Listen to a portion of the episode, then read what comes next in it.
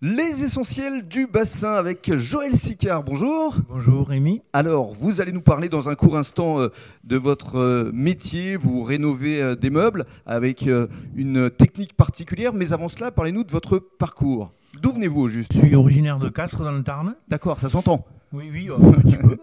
Vous avez gardé Et l'accent. Voilà, donc euh, j'ai déjà fait une première, un premier métier avant. Et puis en 2003, je fais euh, comme euh, Alors, vous faisiez quoi comme métier avant Stéphanie. Euh, je suis un ancien militaire. Vous êtes un ancien militaire. Voilà. Et qu'est-ce qui vous a poussé justement à créer votre propre structure et à vous lancer dans la rénovation de meubles Ben, j'ai toujours adoré euh, le bois. Mhm. Déjà, même euh, ado- adolescent, euh, je, je travaillais déjà le bois, donc du coup, euh, ça m'est toujours resté. Et puis, euh, le jour où j'ai pris la dé- décision de démissionner donc de l'armée, Mhm.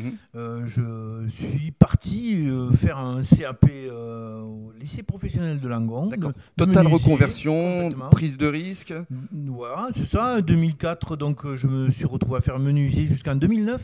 D'accord. Et 2009, j'ai décidé d'arrêter de fabriquer Mhm. parce que euh, je me suis lancé euh, plutôt dans le recyclage de mobilier. D'accord. Donc euh, ne plus euh, utiliser de bois neuf, euh, réutiliser toujours de l'ancien. Donc c'est là où euh, arrive donc le- l'utilisation de l'aérogommage Mhm. pour euh, décaper tout ce qui est ancien et le, et le relooker. Alors c'est derrière. votre technique ça justement l'aérogommage. Ouais, Racontez-nous en, en quoi ça consiste au juste. Ben, c'est quelque chose de très écologique parce qu'on utilise de la roche volcanique propulsée avec de l'air. Mhm. Donc quelque chose- un procédé qui dépollue les, les meubles tout simplement. Donc vous êtes un talent éco-responsable, on peut le dire. Oui, oui, tout à fait. Alors vous avez créé ici au cœur de la zone industrielle de la Teste le réservoir des créateurs.